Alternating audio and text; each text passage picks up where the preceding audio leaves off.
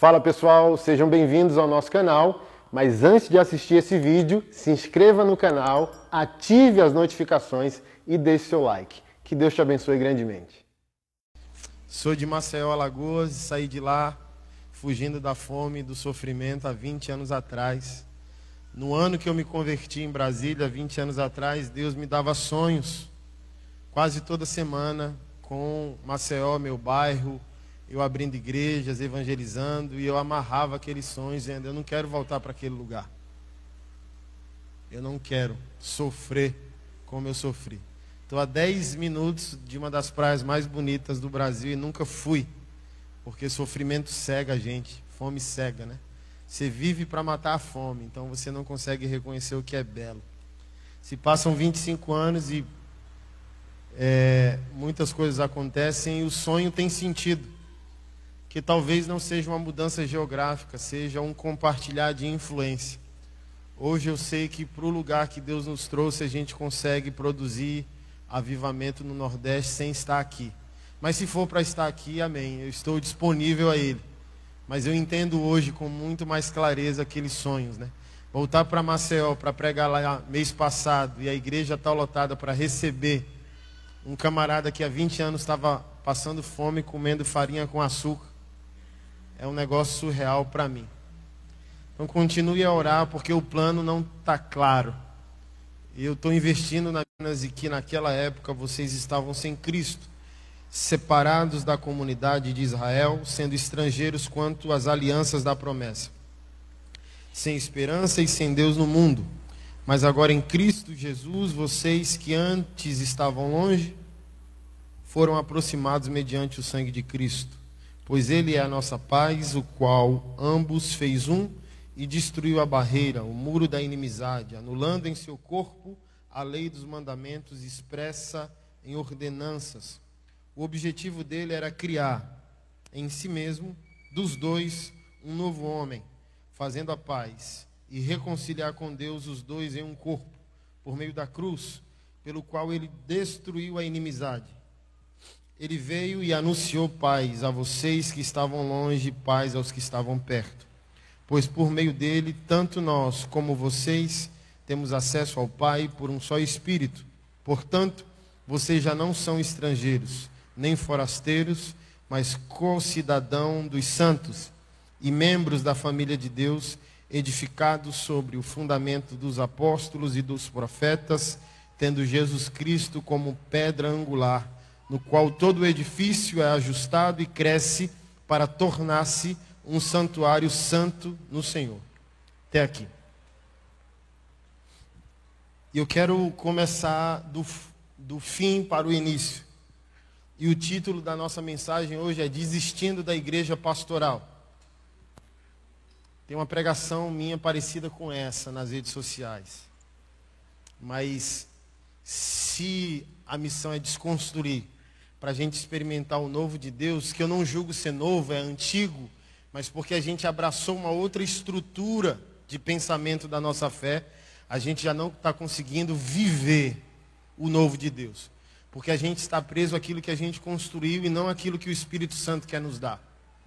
Então, para que coisas do Espírito de Deus passem a fluir com mais naturalidade, nós temos que desistir da estrutura que nós criamos para a igreja. Que estrutura nós criamos? Uma estrutura pastoral. Eu esqueci de falar, e você pode achar o nosso trabalho por dois sites. Nós temos um trabalho de cuidado pastoral. Mas há um alto índice hoje, ou sempre houve um alto índice de depressão e, lamentavelmente, de suicídio até entre pastores. É alto. E se não pega o pastor, pega a esposa. Se não pega a esposa, nem o pastor pega os filhos. Por quê? Hoje você vai entender. Porque nós entramos dentro de uma estrutura que Deus não criou para nós. Nós temos que desistir dela. Nós criamos uma estrutura pastoral para a igreja do Senhor. Mas começando do fim, segundo as palavras do apóstolo Paulo, a igreja não é fundamentada sobre a doutrina dos pastores. Qual hoje na nossa cabeça é a principal vocação na igreja? Ser pastor. Não é? Quando a gente pensa em igreja, a gente pensa pastorado. Mas o texto diz que a igreja de Jesus Cristo é fundamentada sobre a doutrina dos apóstolos e dos profetas. Você pode até não crer, como os calvinistas, cessacionistas creem, que não há atualidade para porção apostólica e profética. Já passou, é só para o primeiro século. Você pode ser desses, não tem nenhum problema.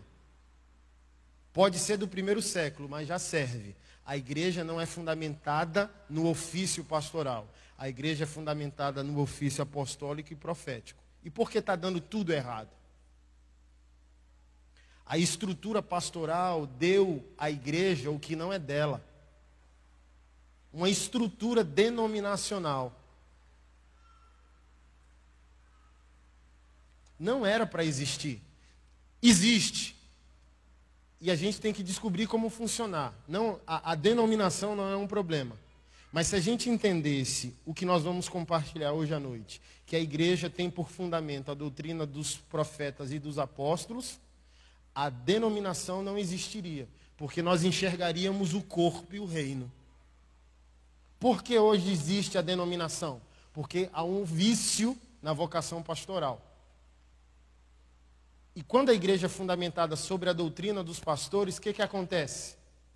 Todo tipo de mal. E o problema não é o pastor, não é o pastorado, não é a vocação pastoral. Se a vocação pastoral tiver debaixo da influência apostólica, nenhum problema. Mas se a vocação pastoral está acima da própria natureza da igreja local, há uma excessividade de domínio. A igreja passa a ser de alguém. Olha só, quando a igreja é excessivamente pastoral, ela funciona só para resolver demandas. O ID é bloqueado. Então eu sempre digo, qual é a diferença entre uma mentalidade apostólica e uma mentalidade pastoral? Na mentalidade pastoral, nós recebemos pessoas, cuidamos de pessoas e retemos. Aí quando a gente diz, pastor, já deu tempo, o que é que o pastor faz? Abençoa? Amaldiçoa. Porque ele tem sentimento de propriedade. A igreja é minha povo é meu, é tudo meu. Bloqueou o, o, o organismo, a logística do reino de Deus. E na mentalidade apostólica, pastor, não há crise, porque há fluxo. Na mentalidade apostólica, nós recebemos pessoas, mas não cuidamos delas. Uai, pastor, como assim? A igreja não é para cuidar das pessoas? É. Mas na mentalidade apostólica nós não cuidamos, nós capacitamos. Sabe por quê? Olha o que o pastorado fez. O pastorado recebeu pessoas doentes que por excesso de cuidado entrou em coma. O camarada tem 20 anos de fé e tem os mesmos problemas desde que se converteu. Porque fica alisando. E se for bom dizimista, aí que fica amansando a fera. O cara tem um pecado gigantesco, mas porque tem influência, a gente fica. E na mentalidade apostólica, não. Recebemos pessoas, capacitamos pessoas e enviamos pessoas. Pastor, já deu, glória. Eu estou aqui para isso. Pastor, já não dá mais para essa igreja, é tempo de outra. Aleluia! Mudou de série. O pastor, com a mente apostólica, ele sabe que a influência dele vai até um nível. Talvez ele é aquele que vai cuidar do bebê até o primeiro, segundo ano, mas tem outro pastor para cuidar daquele dos 5 aos 10, e tem outro pastor, entende? Se é do tempo que o Nordeste tinha Mobral, ainda tem essa linguagem hoje? Da minha época, quando eu estava em Maceió, tinha um Mobral. O que era o Mobral? Até a quarta série. Então tem pastor que tem que ter consciência que só tem capacidade dada por Deus para cuidar do cara no Mobral. Mas não vai além. Se querer além, perde o tempo. E se perder o tempo, você mata e morre. Por isso que você está com depressão. Porque quando você é excessivamente pastoral, você cria inimigos ilusórios que habitam só a sua cabeça. desconfia de todo mundo, não delega, não descansa, não confia que na ausência dele a igreja vai funcionar, não tira férias, aí ele vai ferindo o que? A esposa, os filhos, vai morrendo, porque ele é possessivo. Pai, vamos descansar. Não, a igreja é minha. Não, mas tem mais cinco pastores, dá para eles, vamos tirar férias. Não! Porque na cabeça dele, qualquer um é um traidor em potencial. Mas se ele é apostólico, não é minha, moço. Olha só, a igreja que eu pastorei em Brasília começou nas ruas. A gente tinha cinco malucos tatuados. E Deus me dava palavras há 15 anos atrás. Vai chegar o dia que as velhinhas te procurarão. E eu, só evangelizando tatuado, drogado, gay, travesti. Como assim as velhinhas vão me procurar? Não entrava na minha cabeça há 15 anos. Tinha cinco malucos, 10, 50 reais de oferta por mês. E Deus falando coisas poderosas sobre o futuro. Amado, quando Deus foi tirando a gente da rua, modelando a gente, melhorando a gente. Jesus melhora a gente, né? Embonita a gente, muda a linguagem, aperfeiçoa, tirou a gente da rua, botou a gente numa estrutura. Você acredita que uma igreja dessa que começou nos bueiros de Brasília, para nós é surreal. Para você pode dizer, não, isso aí para mim é. Mas para a gente era um negócio de outro mundo. Deus fez a gente fazer uma reforma num galpão como esse há cinco anos atrás, de 300 mil reais, que o arquiteto disse que ficaria 30. E eu falei, já é do diabo 30. Não vou não. Não é Deus não. Aí Deus falou, é. Aí entrou, sem garantia nenhuma. E no final das contas ficou 300 mil e ninguém sabe como que pagou. Mas você acredita? Olha só, o Nordeste me feriu profundamente. Então está aqui hoje, está aqui esses dias, setembro do ano passado. Nosso ministério se tornou influente no Centro-Oeste, Sul, Sudeste, nunca tinha tocado o Nordeste. Falei para os apóstolos agora. Em setembro de 2017, Deus falou: a partir de 2018, sua vida vai ser uma oferta para o Nordeste. Eu vou ofertar a sua vida para o Nordeste. Em outubro, parece que um trem doido assim, ó. E é uns 5, 10 por dia que você tem que dizer, calma. É Bahia, é Baixa da Égua, é o fulano, é o ciclano, vamos? Porque, amada, até cinco anos atrás, nem carteira de habilitação eu tinha, das marcas profundas da orfandade que o Nordeste é, é, fez em mim.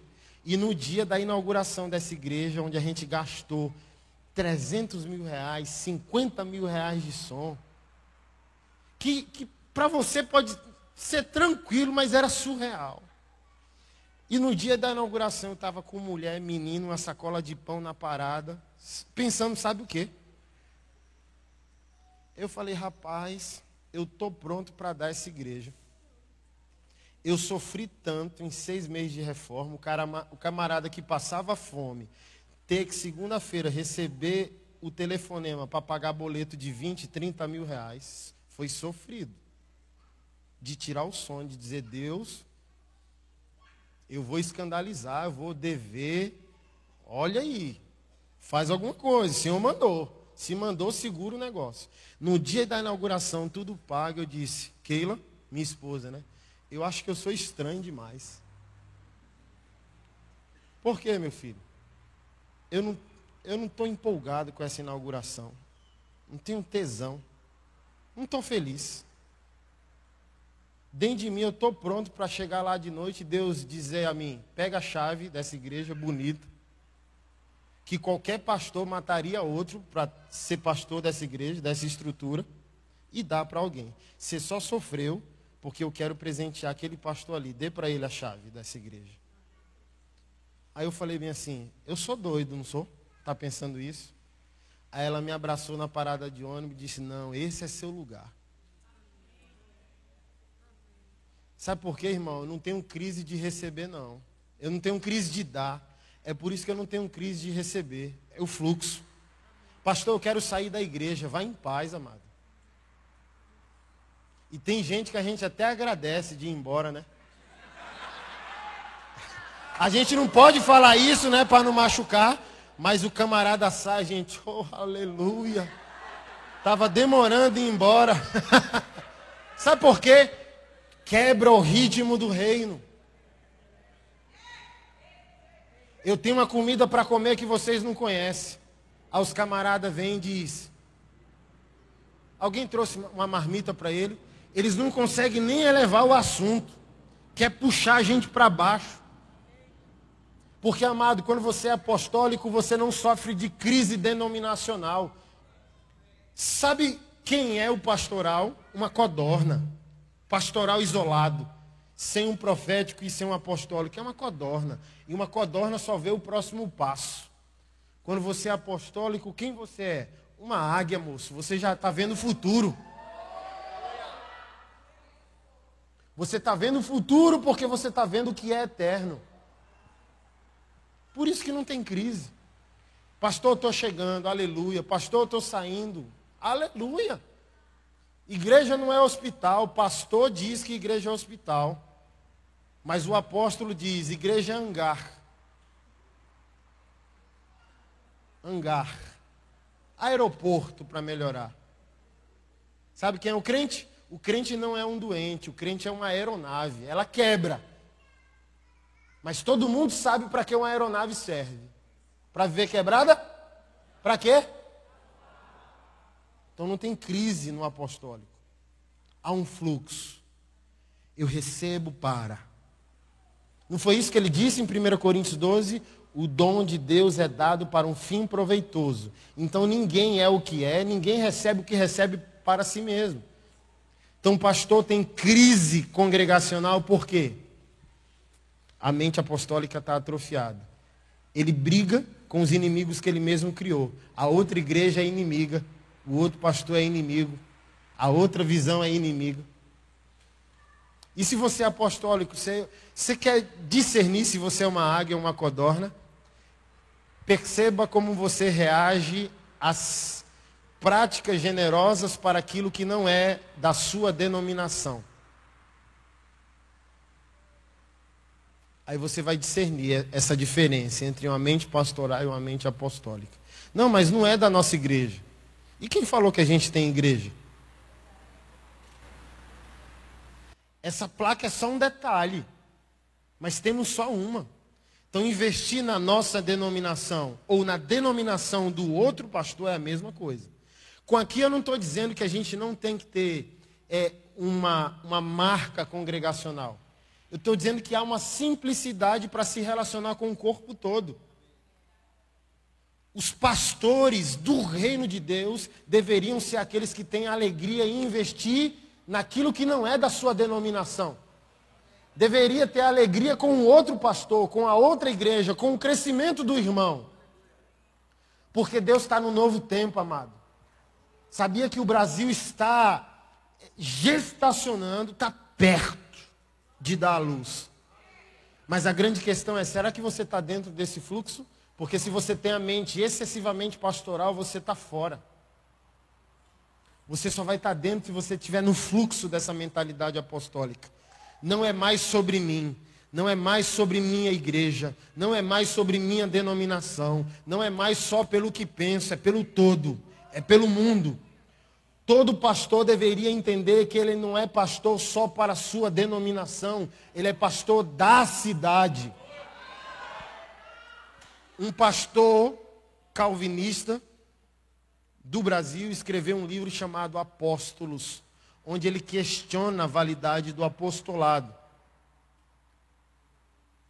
E ele trabalha com estatística. E na estatística é: se 12 apóstolos mudaram o mundo, por que 8 mil apóstolos no Brasil não transformaram o Brasil? Então, nas estatísticas, ele está correto. Mas se eu pudesse sentar com ele, eu daria a minha opinião sobre o assunto. Não é que não existe apóstolos hoje. É que não existe apóstolo denominacional, por isso deu errado. Hoje, o, os nossos irmãos dizem: Eu sou apóstolo. Mas pode ver, ele não é apóstolo para uma cidade, ele não é apóstolo para uma nação, ele é apóstolo para a igreja dele. E dá errado, moço. Porque não existe. Se não existe nem pastorado denominacional, vai existir apostolado denominacional? Todo apóstolo é um presente de Deus às nações. Apóstolo não tem congregação, moço. Olha onde eu vim curar e ajudar a igreja que eu pastoreio. Porque as pessoas acham que a igreja vive por ti uma vitrine de tudo que eu creio. Que você vai pegar um avião, vai lá em Brasília e vai dizer, eu vou ver de perto tudo que aquele cara crê. Mas não é assim. Porque eu não sou um apóstolo da minha igreja. Eu sou um apóstolo do reino de Deus, presenteando todas as cidades do mundo. E eu vou voltar para minha casa e vai ter as cordoninhas que eu preciso me reduzir a elas e dizer: eu vou estar no chá do bebê. Porque olha só a crise da codorna. Eu não gosto, você está viajando muito, você não está aqui no meu aniversário. É uma codorna que entra em crise com a mente apostólica. E por amor, a gente tem que fingir que é codorna para não ferir a codorna. Amém. Eu falo. Por exemplo, 2018, eu fechei minha agenda com minha igreja. Está lá, agenda do Google minha liderança entra e sabe o dia que eu vou estar com eles. Os presenteei. Mas dizendo, não corta minha asa não, que eu não sou codorna não, eu sou águia. Não, você tem que ficar mais na igreja. Não, moço. Sou pastor da cidade. Então o problema da outra igreja é meu problema. O pastor, o problema do pastor na Nigéria, lá na baixa da égua, é meu problema.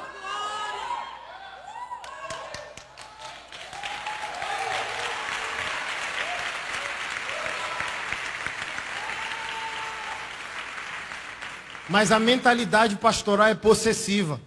Pastor é meu. Não é só o pastor na mentalidade pastoral que tem crise, a ovelha também. A ovelha diz: Olha, meu pastor tem uma síndrome de controle. Mas você que o que a gente está fazendo é para a glória de Deus.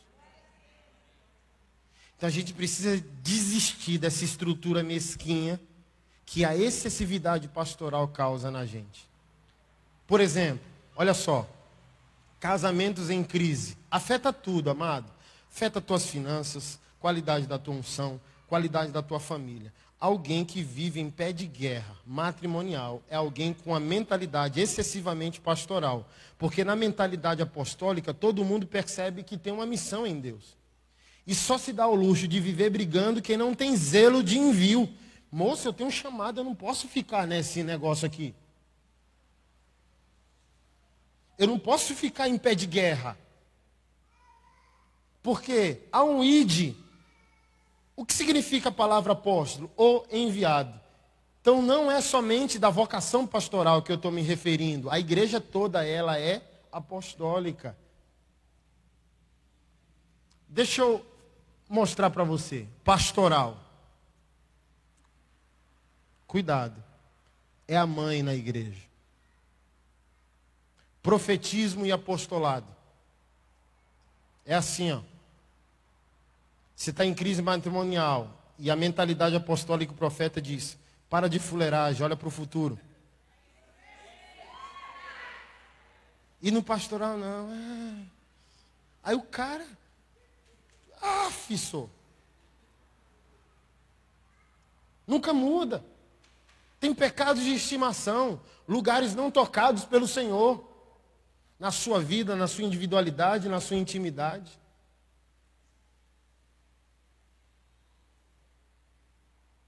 Pastores, vocês estão aqui. Sabe quando as nações vão abrir para vocês? Quando eu escuto gente maluca como eu, porque eu acho que eu fico doido, porque eu sou fácil.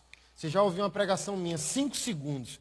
Eu dou outro tipo de trabalho a Jesus. Ser convencido por ele nunca. Cinco segundos é tempo suficiente dele dizer, ei, e eu dizer, oi, só. Me dá teu carro, tua vida, teus bens, tua casa, teus dias. Cinco segundos ele me convence. Então as pessoas perguntam, por que está fácil para você, pastor Anderson? Porque eu estou disponível a Jesus, a Ele me dá de presente a você. Eu quero ser um presente a você. Ele sabe que a qualquer momento ele pode levar qualquer coisa minha para o seu benefício. Ele sabe que eu vou dormir menos para você dormir melhor. Semana passada eu saí de casa quarta com a minha esposa, grávida, só voltei domingo, dormindo uma, duas, três horas por dia à base de café e Red Bull. E eu chego domingo na igreja, subi no púlpito, uh! aleluiado e um povo morto. Sabe por quê? Codorninha, em crise, meu casamento, você não estava aqui, meu chá de fralda, o aniversário do meu filho. E você dizendo, moço, tem problemas maiores que os seus, e os seus nem são problemas. Pastor, tu não cansa, não? Não, porque como eu estou rodando o mundo, ao ver problemas maiores que os meus, eu só agradeço.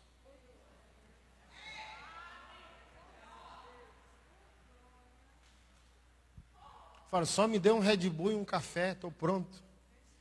E se me der a oportunidade de dormir uma hora, oh aleluia. Aí o pastor, algum pastor me perguntou, qual o seu segredo? Que, que você está lendo? Não, eu estou pronto. A biblioteca lá está bombada. Tem quatro, cinco livros no, na mochila. Mas eu não estou depend, dependendo de literatura para queimar, não. Está pronto, moço. Eu posso pregar um ano sem parar, porque está aqui dentro. Porque eu estou levando isso a sério. Eu não sou uma codorninha em crise, não. Eu quero ir. Eu estava semana passada, antes de completar os 37 anos, no aeroporto de Brasília, chorando. Na crise dos 40, não. É menos um ano para ser útil. Entrei no banheiro para chorar, dizendo: Ave Maria Gospel.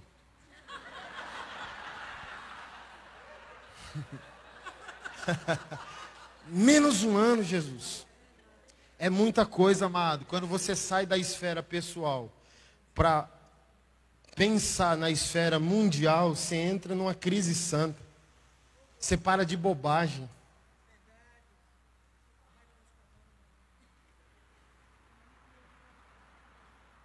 E eu falo, Jesus, ô oh, pastor, parabéns, mais um ano de vida. E eu em crise, menos um ano de vida para ser útil para Jesus.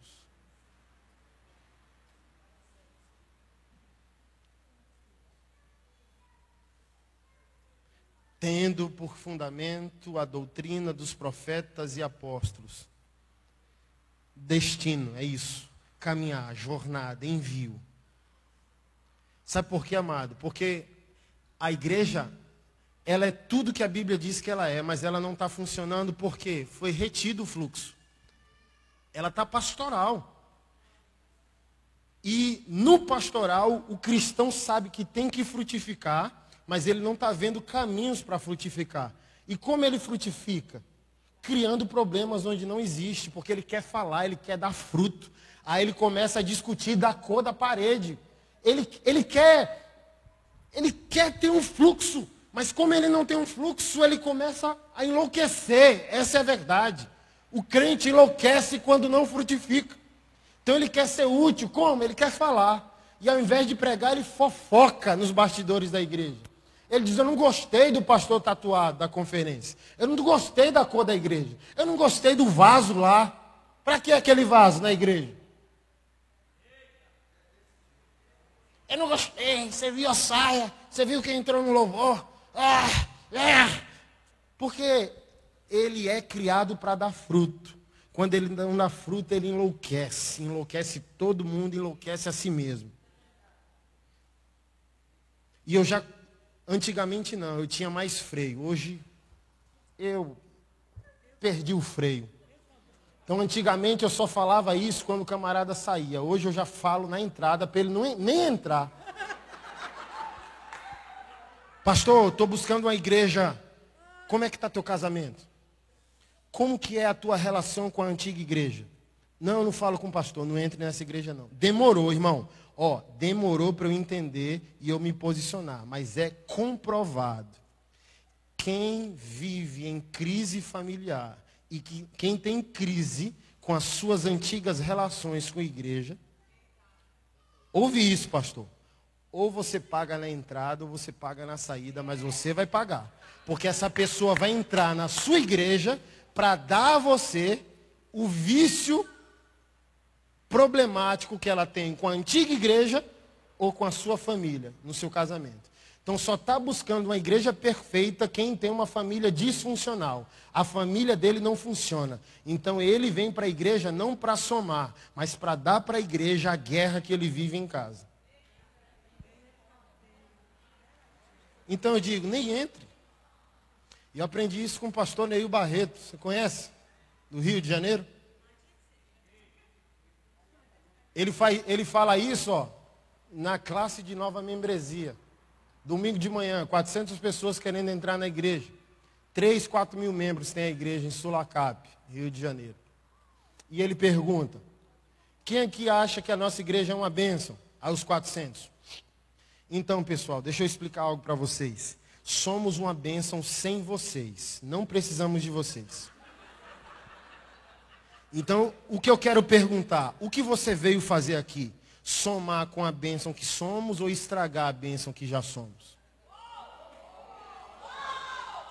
Aí ele diz que de 400 o número reduz para 150. Aí ele disse isso para mim numa churrascaria. Guarde isso para sua saúde emocional. Eu sou um negão 50 anos de idade, saudável, pleno, lutador de capoeira. Minhas crises eu resolvo em cima da moto, boto o André na garupa e saio pelas BRs do Rio de Janeiro. Não tenho neurose, não pastorei uma igreja neurótica, porque eu não deixo gente neurótica entrar nela para destruí-la. Então ele diz: olha, 250 livramentos eu tive. De 400, só entra 150. 250 livramentos.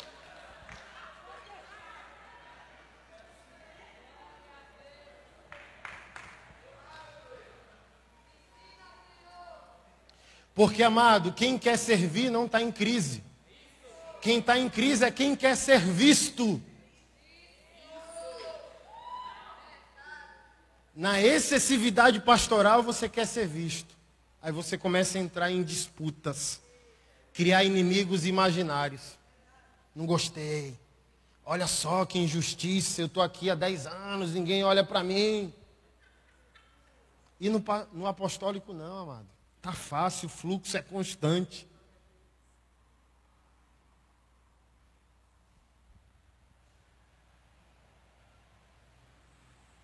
As crises do casamento resolvem rápido. Ninguém é perfeito, amado. Eu tenho 11 anos de casamento. Ninguém é perfeito. Habitar com outra pessoa é uma arte. A gente descobre isso depois de cinco minutos de casamento. Antes a gente não descobre, porque está todo mundo ainda subtraído pela paixão. Casou, cinco minutos depois já tem vontade de matar a pessoa. Então ninguém está falando de mundo perfeito. Mas a gente está falando de maturidade. Então, tenho 11 anos de casamento e as crises dá para contar nos dedos. Por quê? A mentalidade não é de vítima. Que você já percebeu? Você está discernindo o que eu estou dizendo, né? Nessa mentalidade excessivamente pastoral, a linguagem não é de vítima. Desde o lá, Olha, pastor, olha, pastor, eu nem entro porque o camarada vem denunciando a esposa, uma semana depois reata e a gente que fica mal. A gente dá o conselho, ele não ouve, daqui uma semana está apaixonado de novo. Então eu nem entro mais. Então a linguagem de vítima, uma linguagem negativa com o futuro. Você vem com uma boa notícia, igual estava lá em Brasília. Vamos reformar o galpão? Mas o galpão não é nosso, é alugado. Oxi! E por que alugado tem que morar numa favela, é? E o que é evangelho? Evangelho é reformar esse lugar, deixar ele bonito, a gente sair daqui e deixar o pé de melhor do que estava. Isso é evangelho também, sabia?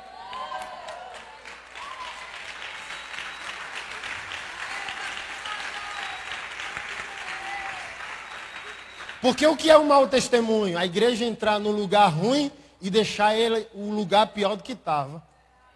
Agora, se a igreja deixar melhor do que estava, para que o dono do imóvel ganhe mais dinheiro do que estava ganhando, eu tenho uma boa notícia para te dar. Isso é evangelho. Meu primeiro pastor saiu do centro da cidade. Aí eu falei, será que eu mudo para lá? Liguei para ele, pastor, fiquei sabendo que você saiu. E aí o prédio ficou. E eu sei que ele tem um espírito de excelência, é chato é excelente, é nordestino também, ó, aqui, ó. Só tem nordestino top em Brasília. E ele falou, rapaz, tu não me conhece não, é? Ô pastor, desculpa aí, o lugar tá top, moço. Tá lindo o lugar, tá pronto, quer mudar não? Tá lá com o carpete que eu botei, tá lá. A cerâmica que eu botei tá lá. A luminária que eu botei tá lá. Só vim para algo melhor, mas tá lá do jeito que tá. Isso é o que? Mentalidade apostólica, expansiva, dominadora, colonizadora. Quem é apostólico é eu, eu vou para colonizar, para estabelecer valores. Não é uma mentalidade de recuo, é uma mentalidade de domínio, de avanço, de expansão. Pode ver, amado. As coisas de Deus não precisam de dinheiro. Se faz com dinheiro, mas quem está esperando dinheiro chegar não está fazendo nada. Porque as águas só se abrem depois que a gente marcha. O imóvel é um milhão, não tem um centavo. Um milhão nunca vai chegar antes da gente assinar o contrato.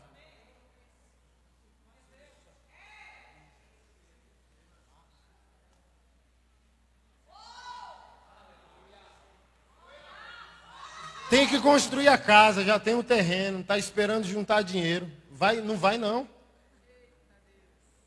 Vai não. Sabe quando vai? Quando tu pegar os mil que tu já tem e comprar os primeiros materiais para começar o fundamento, moço. É assim. Olha só, o pastor, ó, é Moisés no pastoral. Mandou vir, eu vim. Mas olha o mar. Ó o mar. E Deus falou: oh, Tá falando comigo o quê? Por que está choramingando? Não. O Senhor mandou vir aqui e não tem possibilidades. Não fale comigo. Diga ao povo que marche. Ó. Oh, eu não sei se é aqui, mas lá.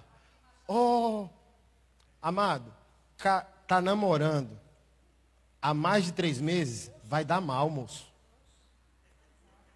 Vai dar errado. Pastor, tô, tô namorando há um ano, tô em pureza. Vai dar ruim. Porque carne com carne é problema, moço. Só dá bom quando tem planejamento. Olha, vamos namorar seis meses, um ano, dois, três, mas já tem a estratégia. Sem estratégia vai dar ruim. Não, mas a gente não tem dinheiro. Nenhum casal que chegou para mim em Brasília dizendo não tem dinheiro para casar. E eu falo, não é assim que Deus trabalha, me dê uma data. Isso! É assim!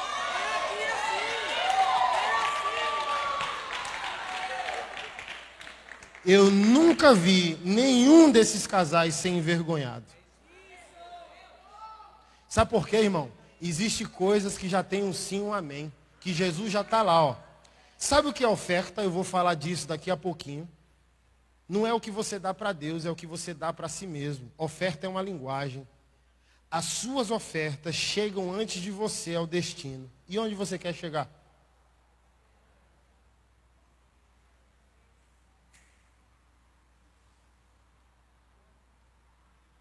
Então a igreja está muito vítima e pouco frutífera, porque não está sendo mais apostólica. E quando é apostólica, é para congregação, é para denominação, vai dar mal.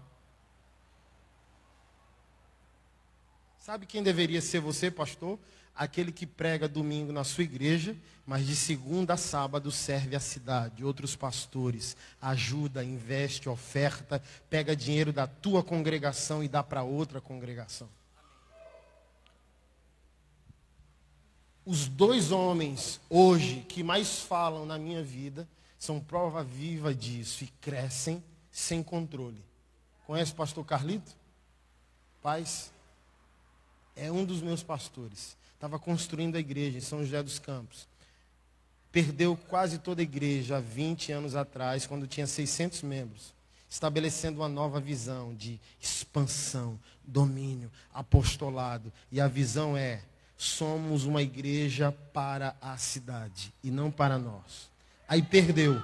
Por quê? Primeira coisa, vamos sair do centro e vamos para o meio do mato, construir um campo gigantesco, com escola, estrutura para servir. Você está louco. Todo mundo foi embora. Hoje, 20 anos depois, quantos membros a igreja tem? 18 mil membros. Estava construindo a igreja, o hospital do câncer da cidade parou de construir porque faltou dinheiro. O pastor ficou sabendo. Para, para a obra da igreja. Para quê? Pega o dinheiro que está no caixa e dá para terminar a obra do hospital da cidade. E ó, plá, pá, pá, pá, terminou o hospital. Aí voltou para construir a igreja o dono do maior shopping da cidade ficou sabendo e procurou o pastor dizendo: Eu fiquei sabendo que o senhor ajudou a terminar o hospital. Que lindo, pastor. Mas por que você veio me procurar? Ele falou: Eu tenho muita culpa com Deus. Deus me honrou muito. Sou um homem muito rico. Milionário eu sou, pastor. Sou dono desse shopping aqui. E o senhor pode usar, tá? Quando quiser fazer qualquer evento grande da igreja, o shopping é seu. Pastor na hora que quer, carta branca. Faz o que quiser com o shopping. Mas eu estou aqui por outra coisa. Eu queria saber qual é o seu sonho. Aí o pastor falou: Está vendo essa igreja aqui que a gente está construindo? É um campus. Já entrou numa faculdade grande? É a igreja lá. Tem templo dos idosos, adolescente, criança, da família. Res, dois restaurantes dentro de uma igreja. Tu já viu um trem desse? Pastor, qual é o seu sonho?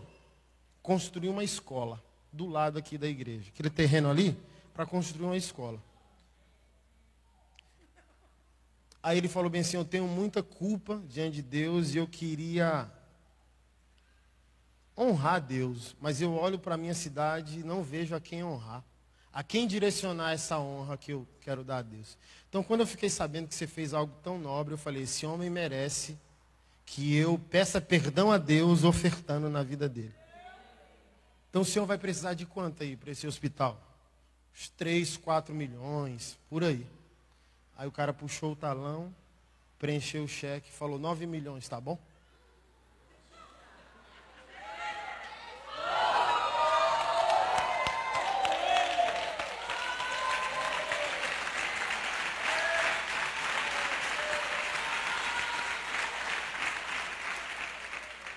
Conhece o apóstolo Luiz Hermínio?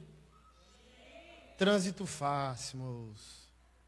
Preguei lá no Mevão uns dois, três meses. Fácil. Entrei no carro cheiroso dele, né? Tipo, oh meu Deus. Carrinho bom, né? Você dirige um carrinho ruim, que você entra num carro bom, você falou, oh, glória, né? Novinho, uma Hilux novinha, cheirosa. Fizeram questão que eu ficasse na casa dele, não no hotel, mora na beira-mar, dizendo, Anderson, está vendo essa casa? Estou. É resultado de três que eu dei. Anderson, está vendo esse carro que eu estou dirigindo? Estou. Já dei 47 carros. Eu não escolhi. Eu vou pregar no domingo no Mevan e 52 nações me ouvem. As pessoas correm atrás da bênção, e a bênção é que corre atrás de mim, eu não escolhi.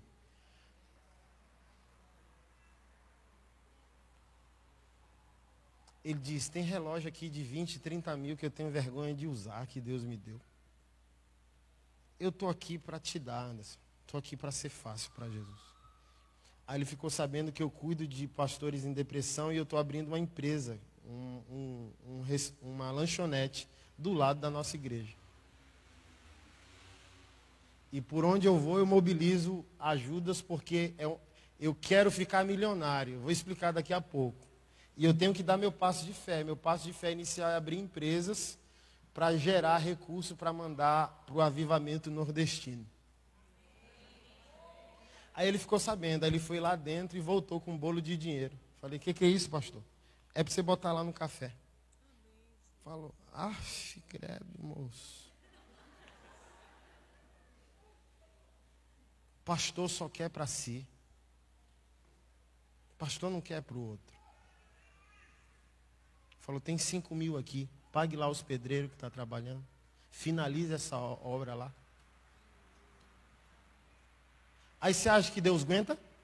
Um camarada desse? Tu acha? Chega Jesus, levanta, igual levantou para Estevão lá sendo morto.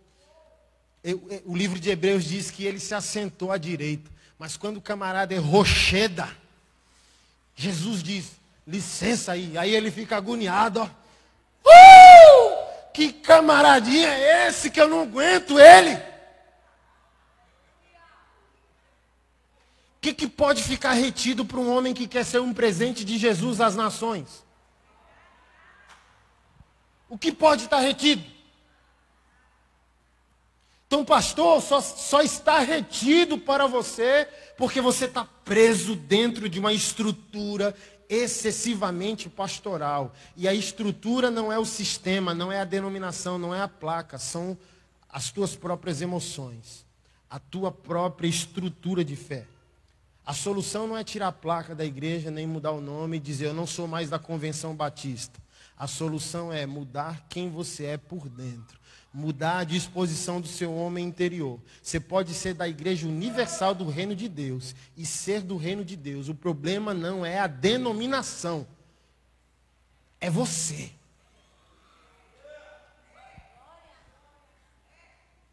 Pregue na sua igreja domingo, mas sirva todas as outras igrejas durante a semana e se prepare.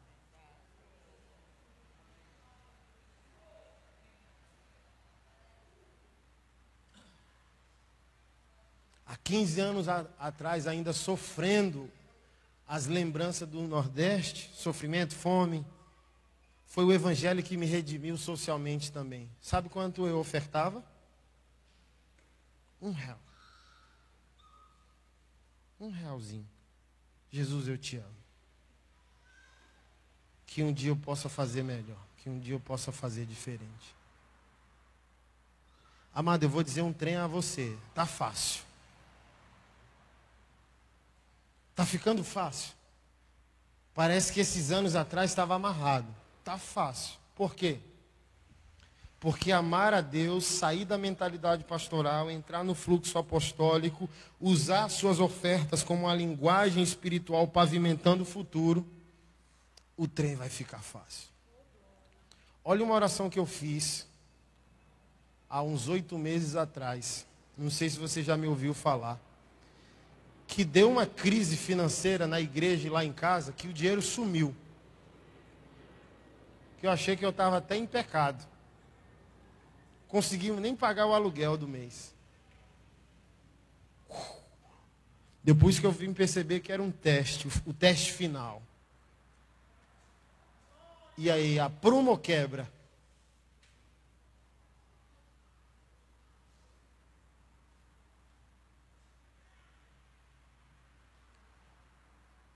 E eu fiz uma oração a Deus. Se a igreja local falhar, a tua igreja não é só local, a tua igreja é glocal, global, universal.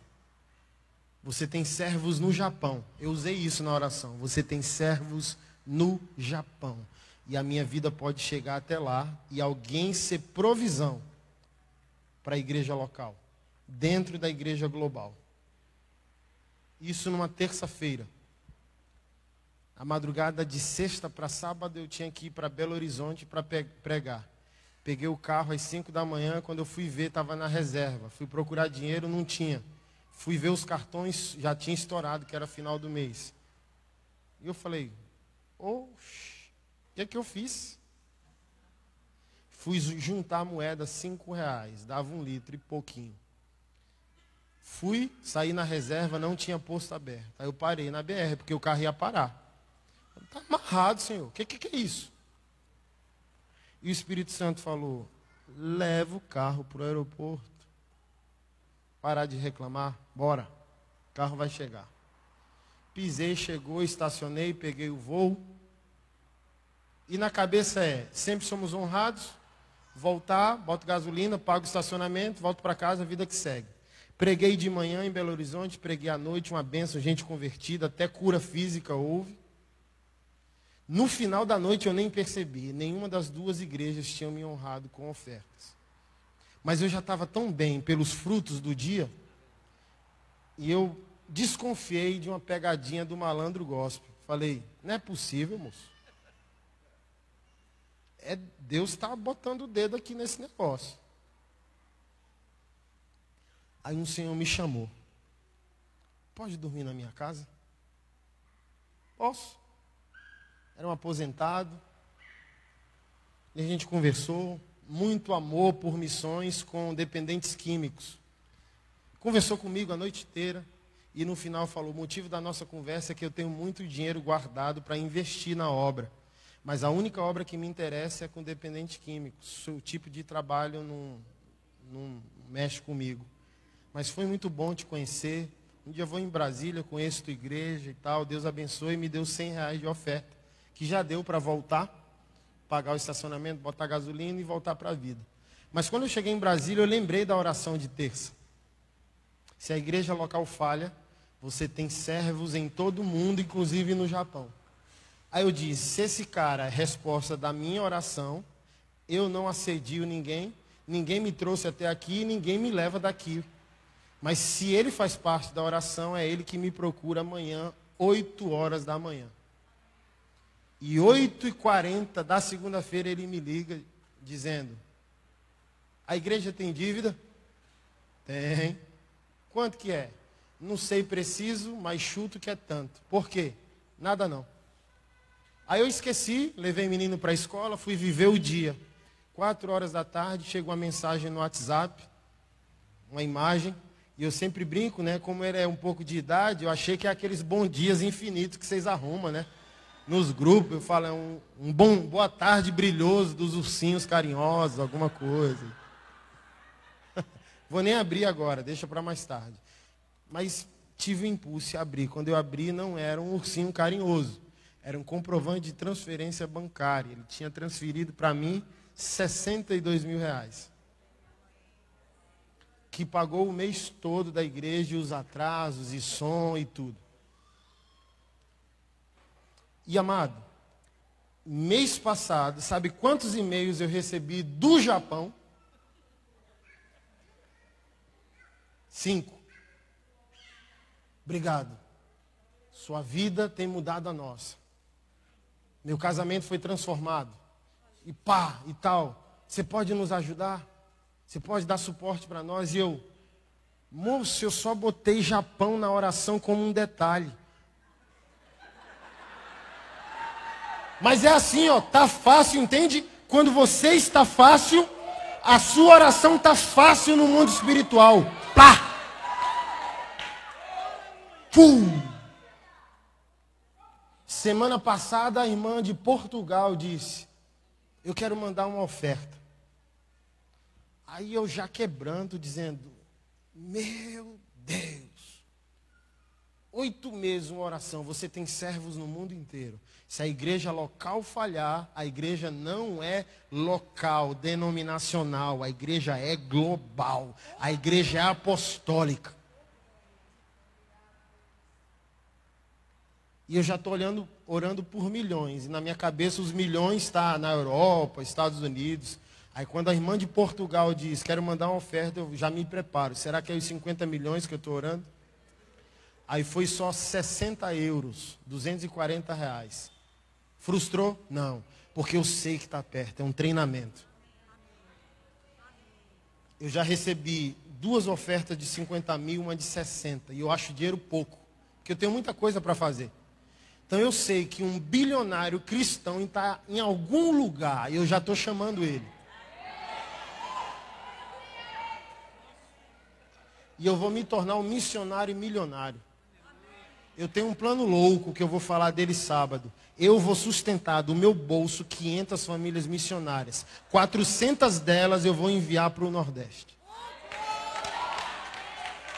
Eu já tenho 12. Faltam 488. E Deus gosta de loucura, amado. Deus gosta de loucura. Semana retrasada, uma irmã de Colorado, Estados Unidos, entrou em contato dizendo: O YouTube está te oferecendo há um mês para mim. Mas eu olhei para você e disse: o que um pastor com a cara tatuada tem a me ensinar? E eu rejeitei a oferta do YouTube por um mês, dizendo: esse pastor não tem nada a me dizer. E por YouTube desistir de te oferecer a mim, eu fui te ouvir. E eu estou escrevendo para você, te implorando: seja meu pastor. Você transformou a minha vida, eu quero enviar uma oferta. E no dia eu orei. E quando eu orei, eu pensei: o que é que eu orei? Quase todo o nosso conteúdo é produzido nas igrejas do reino e não na igreja local. A igreja que eu pastoreio não tem estrutura de filmagem e transmissão. Então, tudo que você já ouviu de mim, na minha igreja só produz áudio. Então, o áudio que você ouvia é da, da igreja que eu pastorei. O vídeo que você viu não é da minha, é de alguma outra que eu ministrei.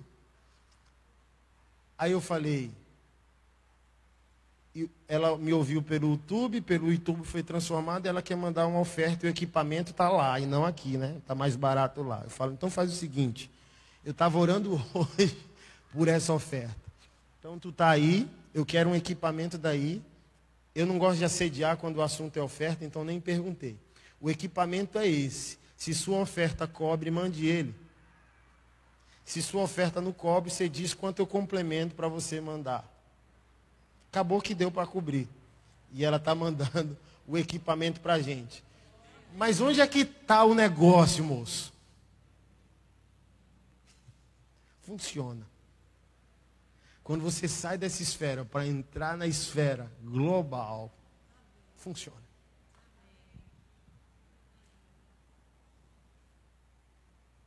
A sua obediência às suas sementes é a matéria-prima que constrói o futuro. Eu sempre digo: está insatisfeito? Não fique. Hoje você está vivendo a vida que você merece, porque ela foi semeada por você ontem. Então, se você não está satisfeito, não fique indignado. Recalcule a rota e reavalie a semeadura. Amanhã você terá a vida que você está semeando hoje. Então, saia da crise e vá para a mentalidade expansiva, que é a mentalidade apostólica, onde coisas são possíveis. Eu não sei você, pastor, que está aqui, mas para mim, todo mês é uma angústia. Não vai dar certo, não vai dar certo. E chega dia 30, você olhando para trás e rindo, dizendo: Como que ele me tirou dessa? É assim, pastores? Se é assim no pastoral, imagina quando você for para o apostólico. Onde você perde o domínio, mas o fluxo é constante. Os milagres, o toque de Deus, a revelação, o entendimento, a expansão de influência. O Amaro, eu acho que é daqui do Maranhão. Profeta Amaro, não sei se é de lá, mas é do Nordeste. Ele profetizou para mim na sala da minha casa há 10, 11 anos atrás, quando eu estava passando necessidade com aquela, quando nós tínhamos só nosso primeiro filho. Eu não tinha o que comer naquele dia. Tinha café, um pacote de bolacha creme crack, e aquele homem sentou na minha frente e ele profetiza gravando, para a gente encontrar ele depois e acusá-lo de falso profeta. Por que, que você está gravando? Para você me desafiar se eu sou um falso profeta, se a, se a palavra não se cumprir. Então ele diz: Eu vejo a sua igreja saindo das ruas e num galpão muito grande. Ela é até preta por fora. Ele me disse isso há 11 anos atrás, quando eu estava nas ruas de Brasília. E onde que eu estou hoje? No galpão ele, que é preto por fora. E ele disse: Você tem passaporte? Não. Tire. Porque você é um pêndulo. Seu eixo está no Brasil e você vai ficar como um relógio. Estados Unidos, Europa. Estados Unidos, Europa. Estados Unidos, Europa. Aí ele falou: Você recebe? Aí eu disse a ele: Não faz sentido mas eu guardo tudo. Então eu recebo e guardo. Não tem o menor sentido. Você está vendo? Eu não tenho que dar de comer. Eu estou morando de favor e minha porta não fecha, escorada por um pau. Quando chove, o vento sopra a minha porta a 10 metros de distância. e você está dizendo que minha vida vai ser útil para os Estados Unidos, para o Brasil e para a Europa, não faz sentido, mas eu guardo, com temor e tremor. Ano passado a Europa abriu, esse ano a Europa está abrindo de novo. Eu não decifrei ainda o enigma, mas já está aberto. Ano passado foi marromeno, esse ano já está melhor. Vem, vem. Porque de alguma maneira aquele real que eu estava ofertando lá há 15 anos chegou. Porque a minha oferta chega antes de mim. E eu digo, eu estou ofertando aqui em Recife de uma maneira sobrenatural. Isso vai repercutir ao ponto de encontrar alguém numa outra nação. Não sei como. As minhas ofertas chegam antes de mim a um lugar. Então, se o lugar está fácil para mim, é porque eu já abri a porta de alguma maneira no mundo espiritual, através da minha obediência a Deus ou de minhas ofertas. O apóstolo Luiz Hermínio me ensinou esse princípio. Qual é a sua herança?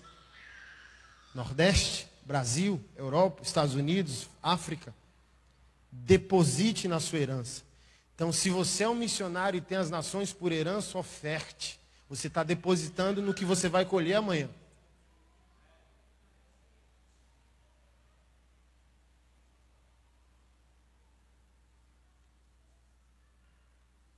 É aquela velha discussão. Olha o que o pastoral causa. A discussão se o dízimo é do Novo ou do Antigo Testamento. Isso é crise de codorna. Porque no apostólico, amado, tem milagre catalogado. Pergunta para a codorna que está discutindo se o, o dízimo é do Novo Testamento, se ela tem um testemunho para contar. Qual o último testemunho da intervenção material de Deus na sua vida? Porque para a mentalidade apostólica a crise não é de termos, é de linguagem. Quando a gente expande e amadurece, a gente não está discutindo ter, terminologia, a gente não está discutindo o que é de Abraão, de Moisés ou de Paulo. A gente entrou no fluxo e a gente vive por um fundamento, a gente entende a linguagem do reino do Espírito, onde o valor não é a matéria, o valor é o amor e a obediência ao rei e ao reino. Então, na mentalidade apostólica, a gente tem catálogo de milagres. Você quer de ontem, é, amado? Ou da semana passada? Se um crente não tem história para contar, tem alguma coisa errada. Crente tem história para contar. Quando o Antigo Testamento diz Deus de Abraão, de Isaac e de Jacó, sabe o que isso significa? Significa muitas coisas. Uma delas é: todo crente tem história para contar. Quando diz Deus de Abraão, aí você tem que sentar para ouvir os mais velhos contar. Lembra naquele momento de Esdras e Neemias, onde os anciãos choraram na reconstrução do muro, porque lembrança, memória, tem história.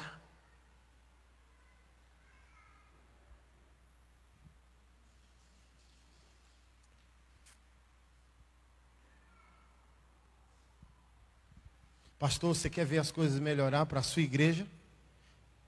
Assuma outra igreja, mais frágil e menor que a sua, mesmo que não seja da sua denominação. Ame outro pastor, que não seja da sua denominação. Tenha prazer na outra igreja. Quando abrir uma igreja no seu bairro, não tenha por inimiga. Vá lá servir. Vá lá dar bom dia. Vá lá dizer, é melhor do que um bar. Vá lá e presentei. Amado, eu preguei em Imperatriz do Maranhão. Você sabe quando eu disse desse sofrimento? Foi 50 mil reais de som, 20 mil de carpete, 30 mil reais de ar-condicionado. Foi um sofrimento, moço. E a gente saiu desse lugar para ir para esse galpão onde nós estamos hoje. É tão alto que não precisa de ar-condicionado. Estava lá. A gente ia instalar só para não ficar parado, espalhar pelas salas e tal. Fui pregar Imperatriz do Maranhão. Oh, Manaus tem dois sóis. Imperatriz do Maranhão tem dez sóis. E para piorar, a pastora, minha amiga, tinha problema de suar pela cabeça. Parecia uma torneira assim, ó, o suor. Aí eu estou lá pregando, o Espírito Santo falou, sabe o sofrimento dos 30 mil, dos aparelhos do ar-condicionado? Sei. Vai mandar tudo para cá. Sabe por que Deus está abrindo o Nordeste para mim? Porque as minhas ofertas chegaram antes. Sabe o que me tirou do Nordeste? A oferta da minha mãe na porta de uma escola quando eu tinha 10 anos de idade. Eu cheguei lá e uma mãe não pôde entrar com o filho porque o filho não tinha material escolar nem uniforme. E minha mãe fez eu voltar de cueca para casa. Tire tudo e dê para ele. Então foi essa oferta que tirou a gente da fome do Nordeste e prosperou a gente em Brasília. E sabe o que está me, me devolvendo ao Nordeste? As ofertas que já estão aqui nos 10 anos que eu estou lá mandando para cá. Então, ano passado, deixa eu pegar aqui o meu celular. Eu liguei para os pastores dizendo: acabou o sofrimento. De que, que você está falando? Estou mandando todos os aparelhos de ar-condicionado da nossa igreja para a sua igreja. Por quê, pastor? Porque essa igreja é minha também.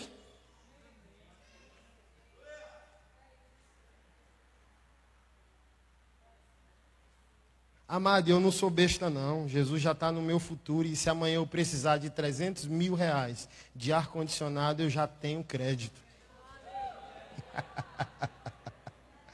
eu já tenho bala na agulha, moço, já está depositado. Sabe por que não está acontecendo? Porque não tem saldo. Sabe o que é obedecer a Deus? É depositar. Para quando você quiser sacar, tem saldo. Ah! Rapaz, não faz isso com a gente não, cara. Tá doido, tá todo mundo reunido aqui, moço. Moço, tá todo mundo aqui feliz demais, chorando, cara. Obrigado, meu irmão. Deus abençoe, cara. Deus te abençoe. Os quatro pastores da igreja Imperatriz.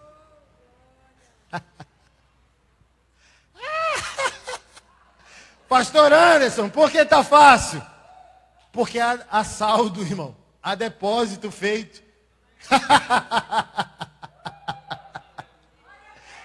Aí ele não se aguenta, moço. Senhor, os demônios se prostram ao teu nome. Ele, ele diz: Eu estou vendo, moço, o fluxo. Há um fluxo, os céus trabalhando para a terra, onde há uma linguagem espiritual correta.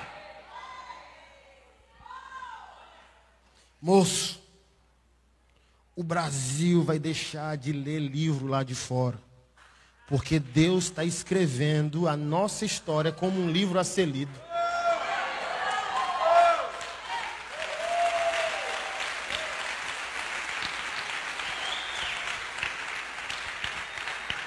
Glória a Deus pelos gringos que vieram para cá nos ajudar. Mas agora é o tempo que nós seremos os gringos enviados para lá. os gringos chegaram. Quem são os gringos brasileiros tomando conta? Da Alemanha, da Europa, da Bolívia, do Uruguai, da Nigéria. Você será enviado.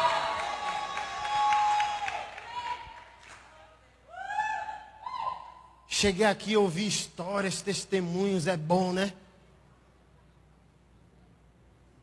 Casal apaixonado por Jesus, eu falo, ufa, não estou doido que há sete meses estou lá na igreja adorando a Deus.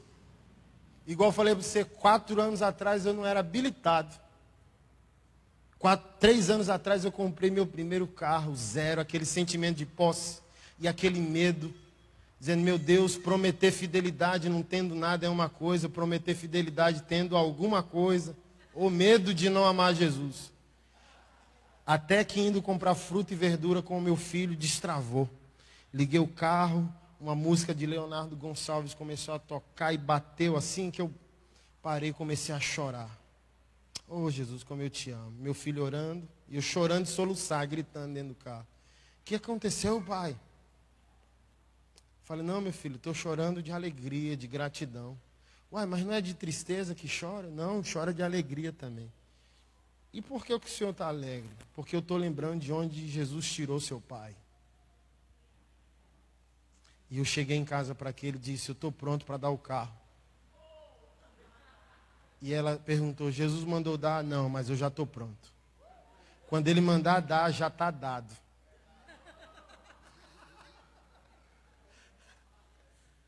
Aí, há sete meses atrás, eu estava no culto adorando e um pastor, amigo meu, em depressão, estava indo para me ouvir. Adorando, e o Espírito Santo falou: Cadê a chave do nosso carro?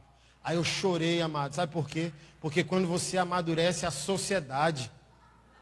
O apóstolo Paulo diz o quê? Somos cooperadores de Deus. E o que é ser cooperador? É sociedade, moço. Cadê nosso carro?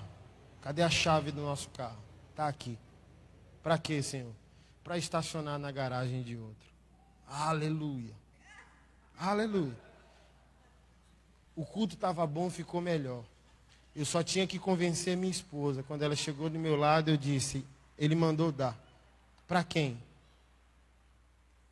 Para o fulano. Ela ficou mais feliz que eu. Em dar e em dar para uma pessoa que a gente amava. Aí, aí é tão difícil para nós, voando o voo da águia, tentando falar coisas tão simples como essa, porque não é complexo, é simples. Sabia? Que as coisas do reino o Senhor disse: ide por todo mundo, curar enfermos, expulsar demônios, tomar um copo d'água. Ele está falando de cotidiano. Então, milagre não é nada extraordinário para a esfera onde ele habita. É normal. É normal. Então as codornas chegam e perguntam: Pastor, você deu o seu carro? Você tem três filhos? A igreja está crescendo e precisa de um pastor e e nesse dia eu estava tão virado no espírito que eu não aguentei. E eu disse para Codorna o seguinte: Amado, obrigado pela sua preocupação. Mas Deus, deixa eu colocar você no seu lugar. Se Deus sabe que a igreja está crescendo e o pastor precisa ter carro, se Deus sabe que eu sou casado, tenho três filhos e um deles é especial, e mesmo assim levou o meu carro, é porque Deus tem plena convicção que não pode levar o seu. Não há espaço no seu coração para ouvir. Essa é a diferença para a gente encerrar da mente apostólica e da mente pastoral. A mente pastoral entra em crise quando o Espírito fala.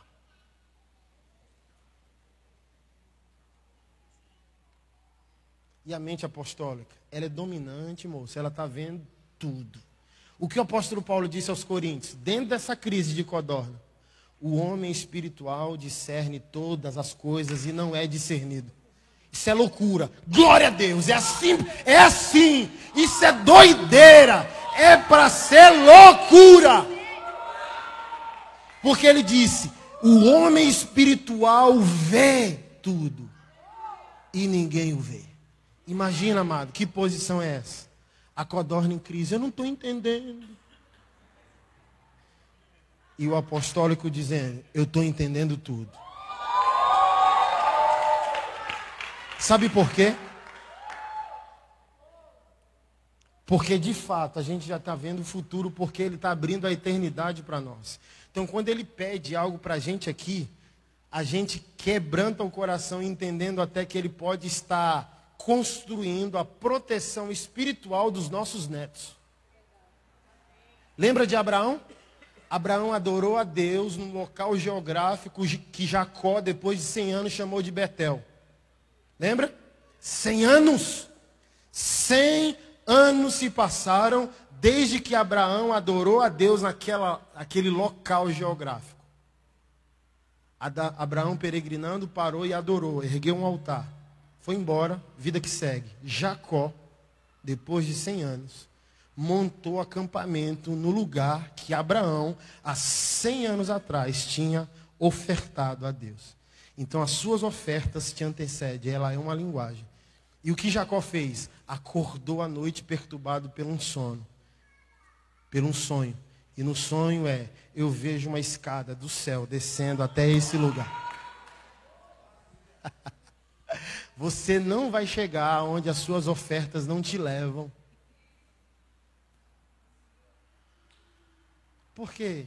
Você é possessivo demais por ser pastoral demais. E no apostólico, cada problema é uma oportunidade. É assim que se ouve o problema das pessoas. Pastor, não consegui pagar o aluguel. Eu já estou pronto. Eu tenho que orar para saber se eu não tenho o que fazer, mas eu já estou pronto para fazer. Você ouve o problema com um filtro. E que filtro é? Eu tenho que ser útil. E no pastoral, possessivo, egoísta, centrado em si mesmo, eu vou orar por você. E no apostólico, não. Ah, já está fácil.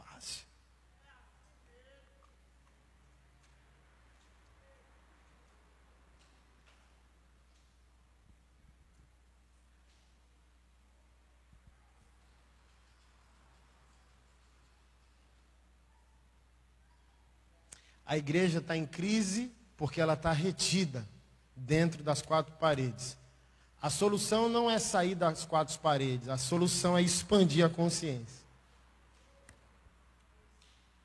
A solução não é amanhã ir para a rua e dar sopa. é mudar algo dentro de você, é girar uma chave dentro de você.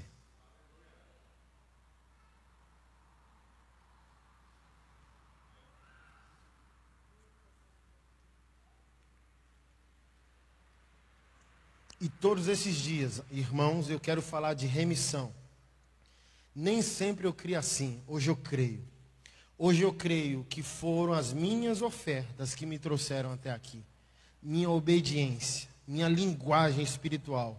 Quando o primeiro pastor que eu ofertava um real por mês, eu ofertava para nove pessoas no mês. E cada uma delas só recebiam de mim um real. Era um real para a igreja, um real para pastor, um real para missões e uma dessas pessoas um dia me encontrou no, na porta do banco e eu tinha acabado de fazer a oferta.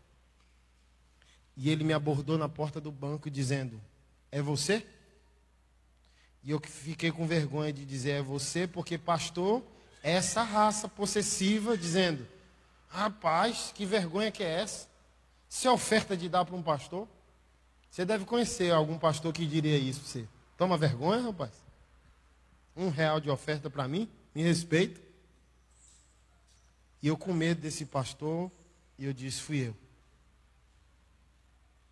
E ele me abraçou na porta do banco e disse, isso só pode ser a atitude de alguém que ama muito Jesus. Então vai chegar o dia que você vai poder ofertar 20 mil para quem você quiser. Se for para mim, eu vou agradecer.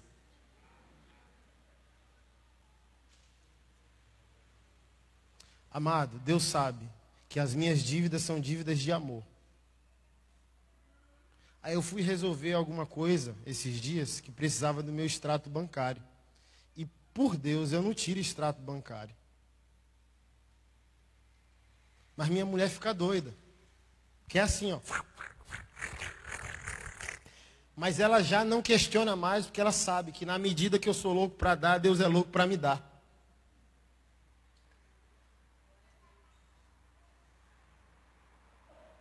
Aí eu fui no banco e o gerente perguntou, qual é a sua renda por mês? Eu disse tanto, ele disse, não é não, é. Aqui seu extrato. Falei, não, moço. Não ganho mais de 5 mil por mês, não. Então como você me explica esse extrato aqui bancário? Falei, me mostre. 46 mil reais no mês, que eu nem sei para onde foi. Sei, para a vida de pessoas.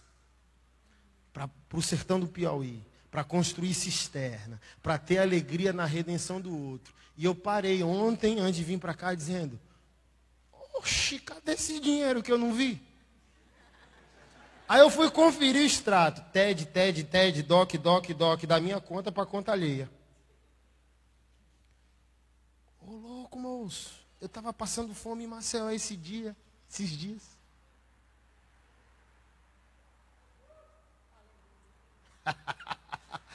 Você está entendendo? Se tivesse entendendo, você já estava correndo lá na beira da praia, orando em línguas, irmão. Você está entendendo mesmo? Está descendo ao seu espírito o que eu estou dizendo?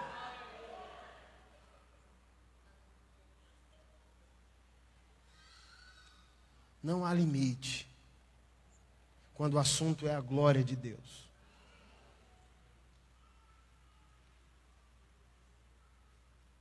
Eu quero o seu livro que o seu neto vai ler. Houve um homem em tal ano que amou Jesus e deu a sua vida por ele. Sabe quando eu recebo um vídeo de irmão Te, irmã Telma, lá, Capitão Gervásio, interior do Piauí? Dezembro eu mandei só 250 reais para ela. Só foi isso que eu pude mandar para ela. E foi o dinheiro que eu gastei num jantar naquela semana, com Keila e meus três filhos. Mandei o mesmo para ela. E ela mandou a nota fiscal para mim e a foto. Obrigado, pastor. Eu dei de comer a 300 crianças. Então, por isso que para mim está fácil avivar o Nordeste. Porque para nós o que é simples em Brasília é surreal no sertão. E eu não sei se você gosta, mas eu gosto de dormir com um sentimento de herói. Preguei em São Paulo semana passada. E é bom quando você encontra uma igreja aleluiada, né? Capá virada. Irmã, uma, eu construí uma cisterna com a irmã Thelma lá no sertão com dois mil conto. 1.700. E 300 a gente aluga o, o carro pipa. De 10 mil litros d'água é a cisterna. E para mim o que faz sentido? Se a Bíblia diz que copo com água tem galardão, imagina cisterna com 10 mil litros d'água. E eu fiquei tão aleluiado sábado passado, que essa igreja de São Paulo me deu oito cisternas, 16 mil reais. E tu sabe que eu olho e digo, que micharia de dinheiro é essa? Porque você está ligado que não vai fazer nem cócega, né? Mas alguém vai dormir melhor. Tendo uma cisterna em casa, dizendo amanhã eu posso tomar banho, posso fazer comida. E o meu trato é, irmã, só vai construir uma cisterna com alguém que quer também doar cisterna para a família ao lado. Tem que ser generoso. Amado, eu vou viver até os 90. Mas tu vai me ouvir fazer barulho nesse mundo velho, dizendo aquele camarada não estava brincando. Guarde isso. Eu vou receber 50 milhões de oferta, eu vou sustentar 500 famílias missionárias e 400 delas vai estar tá aqui na nossa terra. Eu vou abrir um monte de empresa e eu vou ser milionário porque sou um bom missionário. E quando eu morrer, vai ter um mundaréu de livro para os teus netos lerem.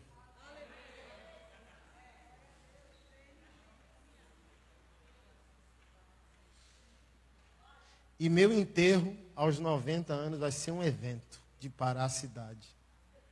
De gente louvando a Deus, dizendo: Ô oh, Pai, obrigado, porque esse homem foi um presente para essa cidade, para essa nação, para as nações. Eu quero queimar para Jesus.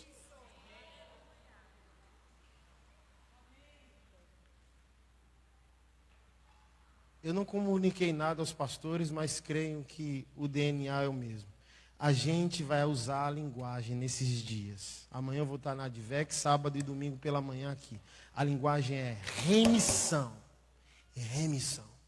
As suas ofertas chegam antes de você. A sua oferta redime território. Abraão adorou a Deus, Deus ficou preso àquela geografia. O que você está dizendo sobre a sua cidade? Como você está se movendo na sua cidade? Qual o benefício para a sua cidade? Você é um presente para a sua cidade? Você é um presente para as igrejas da sua cidade? Você é um presente para as ovelhas da sua cidade? Você é um presente para os pastores da sua cidade? Quem é você dentro da sua cidade? Você está redimindo territórios?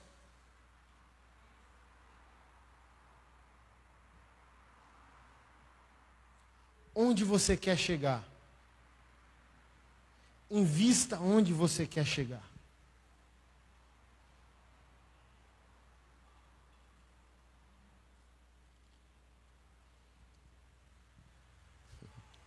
Jacó partiu para Berseba e foi para Arã. Chegando a determinado lugar, parou para pernoitar, porque o sol já havia se posto. Tomando uma das pedras dali, usou como travesseiro e deitou-se e teve um sonho no qual viu uma escada apoiada na terra, o seu topo alcançava os céus, e os anjos de Deus subiam e desciam por ela. Ao lado dela estava o Senhor que lhe disse: Eu sou o Senhor, o Deus de Abraão e o Deus de Isaac, darei a você e aos seus descendentes a terra na qual você está deitado.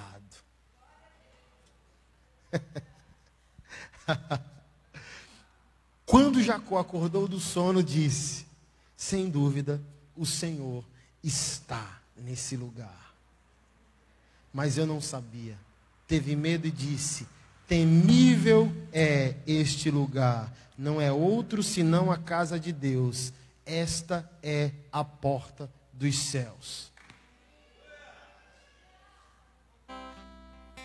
Então, nesses três dias que eu vou estar aqui, enquanto eu estiver falando com você, eu quero que você esteja disposto a fazer o que você nunca fez. Se você está levando a sério o seu destino em Deus, se você está levando a sério o destino da sua igreja local e da sua cidade a sério.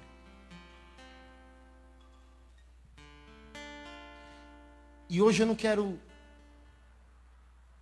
Eu quero falar principalmente aos pastores.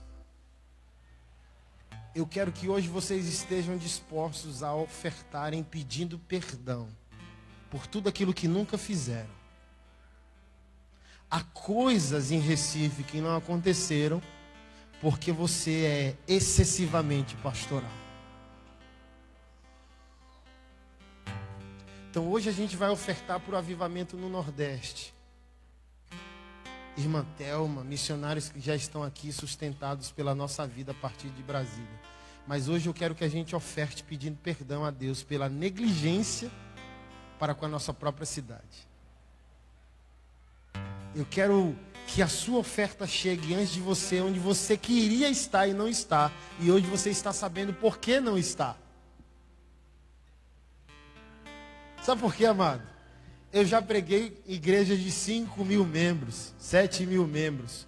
Mas no outro dia, por causa da mentalidade apostólica que o Espírito Santo expande, você. Ontem antes de estar aqui, sabe para quantas pessoas eu preguei? Oito. Com a mesma empolgação, como se eu estivesse diante de cinco mil.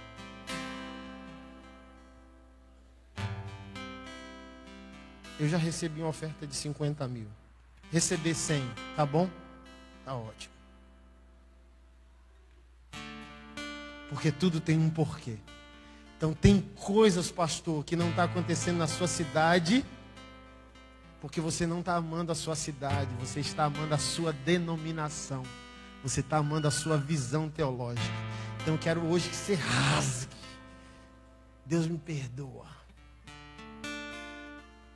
E a sua oferta não vai ser oferta. A sua oferta vai ser um marco. Hoje começa um novo ciclo na minha postura. A partir de hoje eu quero viver com Deus o que eu nunca vivi. E esse é o símbolo do meu arrependimento. É uma oferta remindo o meu território e pedindo perdão a Deus pela minha negligência, porque amei somente de porta adentro e nunca amei de porta fora. Se você não consegue amar o irmão da outra denominação, como você vai amar os pecadores da cidade? Quantos homossexuais estão sendo amados e discipulados dentro da sua igreja? Sabe por que às vezes a gente não consegue amar esses pecadores que a gente tem medo? Porque a gente não está conseguindo nem amar o irmão da outra denominação.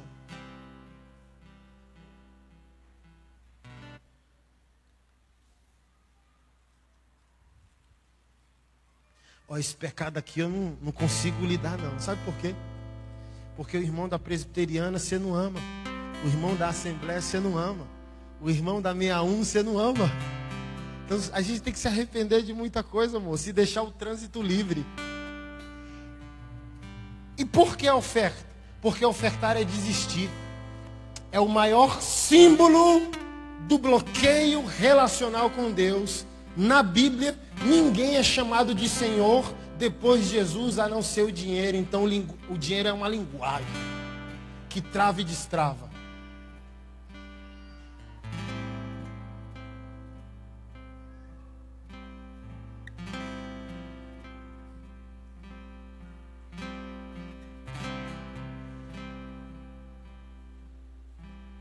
Quase todas as histórias de Jesus são sobre propriedade, bens e dinheiro. Pode analisar.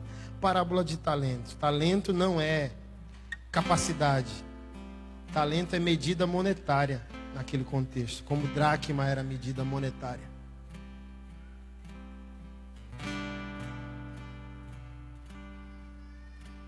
Eu quero que a gente se arrependa hoje. E se o assunto é avivamento para o Nordeste, o que você está disposto a fazer por isso?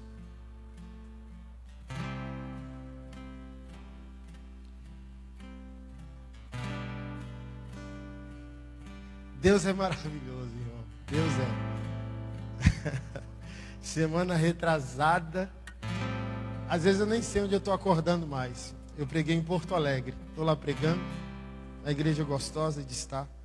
Uma irmã dirigiu duas horas para me ouvir pregar. E chegou lá. Não conhecia a minha família. Se eu estava orando em casa antes de vir. Você tem um filho chamado Paulo?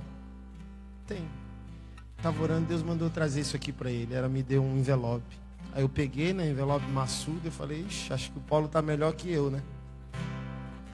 Aí eu cheguei em casa, fui abrir o envelope, era uma oferta. Eu fui contando, falei, rapaz, ofertaram mais para ele do que para mim. Aí terminou a oferta, R$ 1.200. Aí eu cheguei para aqui, ele diz, olha o que Deus fez para o Paulo. Ô oh, glória. Na quarta-feira, eu viajei quinta. Quarta, a gente foi passear e ele disse, pai, o meu videogame tá velho, é um Xbox 360. Queria um PlayStation 4. Aí tava o cara passeando com um patinete elétrico, né? Aí eu falei, você quer um daquele ali ou um videogame? Aí ele falou, videogame. Aí a mãe falou, deixa de ser besta, moço, pede os dois. Aí eu viajei. E eu fiquei tão emocionado, amado. Tão emocionado. Que é real quando expande, eu estou deixando tudo. Você deixa filho, igreja local, tudo.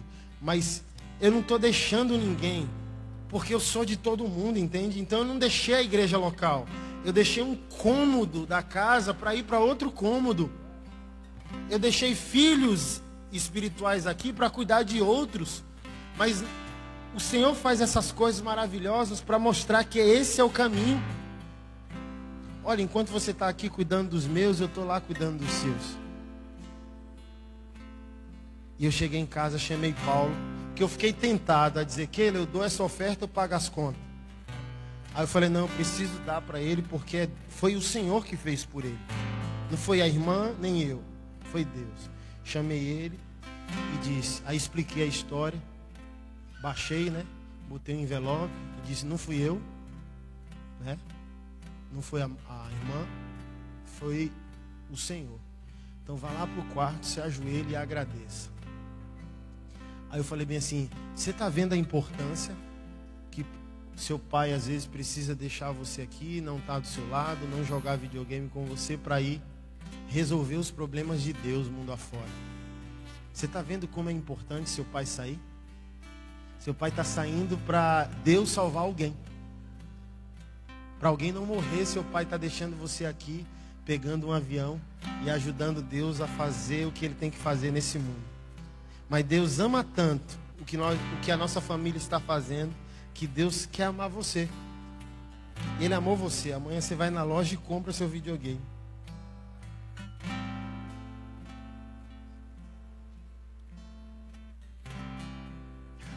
Você está entendendo? Sai da caixinha. Sai da caixinha e deixa ele surpreender você.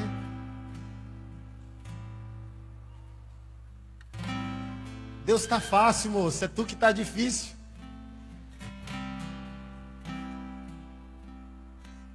Ofertar é desistir. Olha como o egoísmo está prejudicando até a qualidade do teu casamento. Todo mundo que quer divórcio é alguém egoísta. Mas se as tuas ofertas te treinam, elas te treinam desde a tua casa. Ofertar é desistir. E quem está desistindo não está fazendo guerra, quer ver o outro bem. Então, pastor, quem é pastor, levanta a mão aqui. Glória a Deus. Você está enfrentando muitos problemas porque você está desistindo pouco. Está ofertando pouco, porque ofertar muito é desistir do teu ego. Apóstolo Luiz Hermínio diz: um líder que não se ofende é uma semente para a unidade. Sabe por que não há unidade? Porque você está se ofendendo muito, porque você é possessivo. É tudo seu, você tem crise de ciúme, de posse. O avivamento só é avivamento se você liderar. A unidade só é unidade se você estiver à frente. Você não consegue dar a sua plataforma para o outro. Como que você vai crescer? Quando você der o que é seu para o outro pastor. Quando você der o que é da sua denominação para outra denominação. Eu preguei na Bola de Neve, é um dos poucos pastores da bola que eu conheço dessa maneira. Amigo meu, Foca, São Paulo. Tinha um pastor convidado, ele chamou. Falou: Esse aqui é o pastor Fulano de Tal. A igreja dele é na rua tal, número tal. O culto é domingo, tal hora. Se você que está aqui quer fazer uma visita lá, fique. Jesus não aguenta esse tipo de pastor só tende a crescer e prosperar porque ele diz: não é meu, é nosso. Então, pastor, você está enfrentando problema demais, crise emocional, crise no casamento, na criação de filhos, porque você não está sendo generoso. E você tem que ser generoso principalmente com seus companheiros de cidade. Dê a sua igreja para outra igreja. Tem púlpito não usado na tua igreja guardado? Dê para outros pastores começar congregações menores. Tem cadeira sobrando na sua igreja? Oferte. Tem sua congregação é grande, tem galpões fechados? Ofereça a outros pastores. Não precisa ser seu para ser seu. Irmão, é, isso é maravilhoso, moço. No dia do meu casamento com Keila, a família dela não foi. Sabe por quê? Porque Keila é uma drogada desde os 12 anos. A primeira tatuagem com 12 anos. Roubava em casa para usar droga. Quando apareceu um homem de Deus para tirá-la da situação que ela vivia. Mas esse homem de Deus é esse que vos fala. A família disse: é só mais um drogado. Mas essa sempre foi a nossa linguagem. Eu casei com Keila, tinha um colchão sem cama e um fogão sem botijão, dizendo: Eu não tenho nada, mas eu tenho tudo. Eu sei para onde eu estou indo. E eu não vou mentir para você. Quando, quando eu tiver e Jesus pedir, é tudo dele. Eu não tenho carro. Mas se eu tiver, olha o que eu disse a ela há 12 anos atrás. Eu não tenho carro. Mas se eu tiver um dia e ele pedir, ele pode levar. Eu não tenho casa. Mas se um dia eu tiver, é dele. Eu não tenho onde morar, mas se um dia ele mandar eu mudar de cidade, eu vou até para a lua. Você está casando com um homem que ama Jesus. Não é que Deus não quer fazer, é que Deus não tem matéria-prima para trabalhar. Sua obediência a Deus dá a Deus matéria-prima. Deus não precisa da sua obediência. E por que ele pede? Porque a sua obediência é matéria-prima. Por isso que eu digo que ofertas são uma linguagem. É dar a Deus o direito de trabalhar em nosso favor. Então, eu não quero desistir disso. Deus está devolvendo a minha vida para o Nordeste. E eu sei que não funciona enquanto a gente for egoísta. Deus tem algo para estourar no Nordeste todo. Novas igrejas, as antigas igrejas revolucionadas, revitalizadas, unidade. As brigas entre congregações caindo por terra. Os pastores se tornando amigos, se arrependendo aos pés do altar, dizendo: Em que posso te servir? Em quem posso ser útil? Prostituição acabando, pedofilia caindo por terra, crimes caindo por terra, homicídio, fome acabando, porque a igreja vai se mobilizar, os pastores vão se unir, se os pastores se unirem, todas as mazelas sociais podem ser combatidas. Uma igreja, amado, em Brasília, há dois anos, eu mobilizei a cirurgia de uma garota. Custava seis mil reais, eu mobilizei 15 e nós fizemos a cirurgia. Dois, dois jornais nos procuraram. E eu fiquei muito triste, porque uma igreja, ajudando uma garota, mobilizou a atenção de dois jornais se toda a igreja da cidade tivesse unida, que barulho Jesus faria? Que barulho Jesus pode fazer no Recife, se a nossa placa denominacional tiver só na parede e não no nosso coração. Que igreja está evangelizando? Vamos somar e não criar outro evangelismo. Que igreja está fazendo a conferência? Vamos colar junto e não fazer outra para brigar. Ofertar é desistir. Quem é egoísta em um assunto é egoísta em todos os assuntos. Eu não queria nem parar, amado, porque está queimando aqui, irmão. Queria ficar madrugada com você. Se você está entendendo o que eu estou dizendo, se mova nessa palavra. Não deixe ela cair por terra amanhã cedo. Viva essa palavra. Traga para você essa responsabilidade. Abra as portas da sua igreja para outras igrejas e para a cidade. Quebre a rivalidade, quebre o egoísmo, sirva. Porque quem quer servir não tem crise nenhuma. A crise é por egoísmo, eu quero que seja meu, mas se você quer só servir, não tem crise. E eu quero que a gente destrave bloqueios espirituais no Nordeste. Eu quero que a gente destrone influências espirituais nessa cidade. Hoje, por meio de ofertas. Amanhã, por meio de ofertas na vida do outro. Amanhã, pastores ofertando na vida de pastores. Pastores ligando para pastores para se arrependerem, tomarem café e botar o assunto a limpo, dizer: meu irmão, eu lamento por ter feito isso com você há anos. Eu estou aqui agora para te servir, para te ajudar. Em que posso ser útil?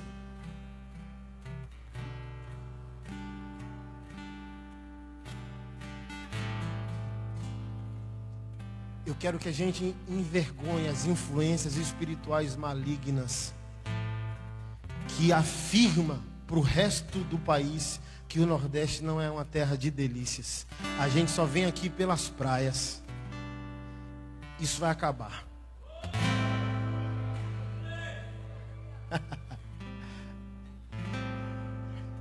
O Brasil e o mundo não virá mais por Nordeste por causa de prostituição. Prostituição infantil e nem pela praia. O mundo virá para o Nordeste brasileiro porque Jesus começou a fazer um barulho ensurdecedor.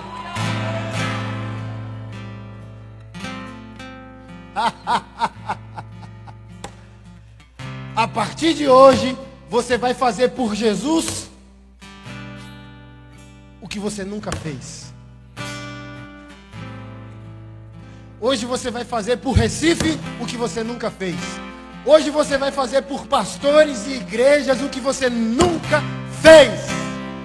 Que tal domingo você não fazer culto na sua igreja e levar a sua igreja para outra igreja? Para quebrar o gelo. Preguei numa igreja em Goiânia que as igrejas da cidade fecharam as portas para um pastor.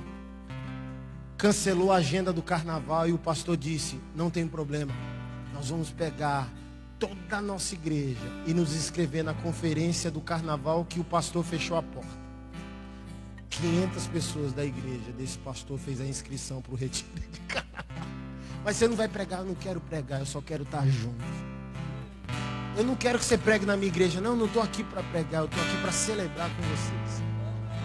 E eu acabei de fazer 500 inscrições para o retiro de carnaval.